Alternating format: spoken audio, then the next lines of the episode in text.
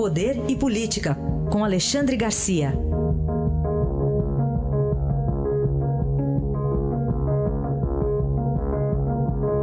Alexandre, bom dia. Bom dia, Raíssa. Bom dia, Carolina. Bom dia. Começamos aqui com uma decisão, é uma liminar, portanto ainda provisória, mas uma decisão aqui importante da Justiça em Campinas, interior de São Paulo.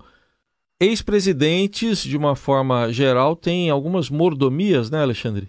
Pois é, isso aí é que deixa a gente meio é, é, assim surpreso com essas coisas, né? Por exemplo, é, não se retirou do presidente Lula agora, embora tenha retirado dois carros com motoristas, quatro seguranças, dois assessores de apoio, dois assessores do DAS-5. Ora, o cargo em comissão vai de um a seis. Esses são cinco, é lá no topo já do, do, do eh, serviço público que nós estamos pagando. Isso é inútil para um preso, claro. Agora, como é que alguém que tenha sido retirado da presidência da República, por crime de responsabilidade, tenha direito a isso. É o caso de Dilma, o caso de Collor. Né? E, e, como é que pode ser a vida toda também isso aí? E mais, é, essa é a surpresa. Tem cartão corporativo, eu não sabia. Né? Tanto que é, o, o, noticiário diz que foi o Movimento Brasil Livre, mas não foi só ele, né?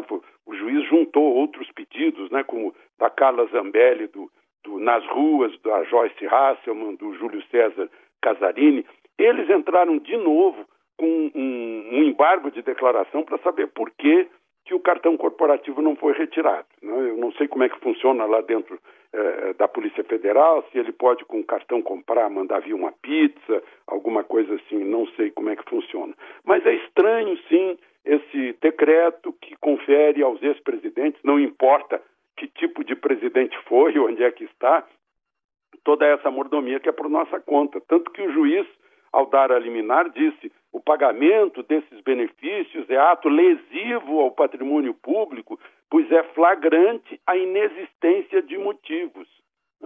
E eu acho que, depois de três anos que o sujeito saiu da presidência da República, já não há mais motivo para dar segurança para ele, para dar proteção. Né? É, muito menos dois automóveis com motorista. É, é um, uma mordomia é, permanente que não se justifica. Alexandre, queria falar contigo também sobre o prazo, né? O ex-ministro José Dirceu tem até às 5 horas de hoje para se apresentar à Polícia Federal de Brasília. De fato, não é um bom momento para o PT. Pois é, não é. Não foi um bom dia ontem, nem, nem para Lula, nem para José Dirceu, né? A dupla do, da primeira, do primeiro governo Lula, do primeiro mandato Lula. Eu, eu já disse aqui, já contei aqui, que em abril eu encontrei José Dirceu, fiquei surpreso no velório de um ex-diretor da Globo em Brasília. Né? Claro que eu não pedi para ele levantar a, o cano da calça para saber se estava com tornozeleira, mas uh, ele tinha sido condenado a 30 anos e 9 meses, só para lembrar, uh, Sérgio Moro o condenara a, no, a 20 anos e 10 meses e o Tribunal Regional Federal aumentou a pena para 30 anos e 9 meses. Essa é a pena atual. Né? Porque ele, lá no mensalão em que ele esteve envolvido e condenado, ele foi indultado uh, lá no mensalão. Então ele tem essa pena. Ele conseguiu no Supremo uma soltura né, sob a alegação de que não cabia prisão preventiva, uma vez que não haviam esgotado todos os recursos, e estava supostamente em prisão domiciliar em Brasília, algo que terminou agora porque o, o recurso no Tribunal Regional Federal eh, eh foi negado e o juiz Sérgio Moro recebeu ordem para cumprir a sentença. Então ele vai ter que se apresentar hoje. Ele já esteve preso na Papuda, ficou, ficou um tempo aqui em Brasília. Né? Eu acho que foi preso lá por.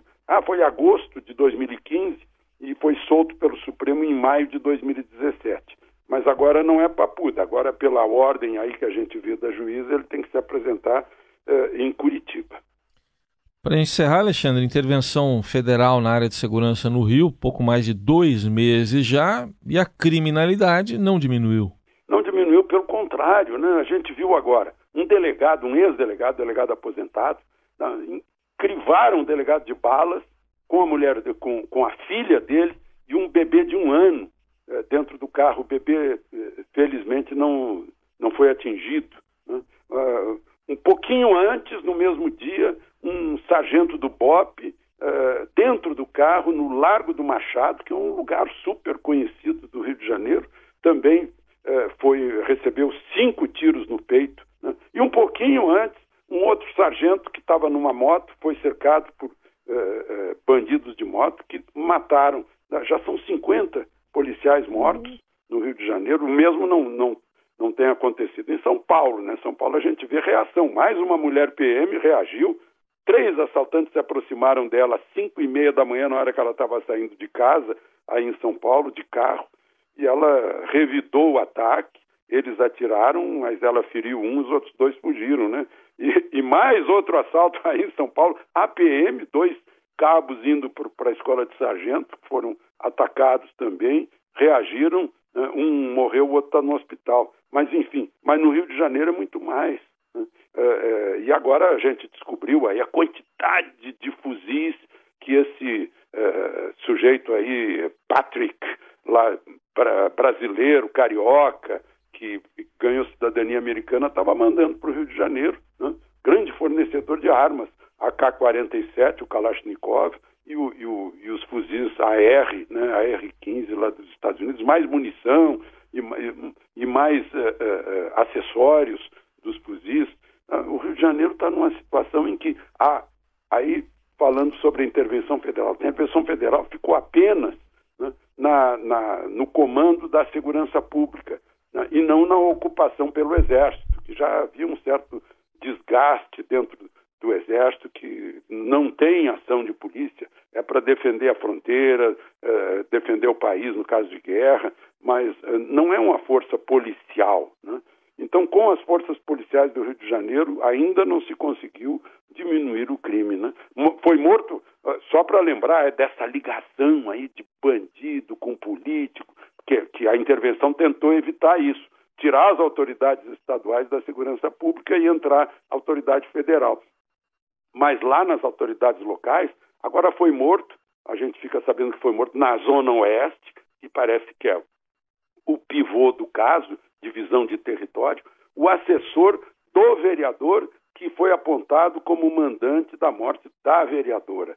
Então é um negócio muito complicado o Rio de Janeiro.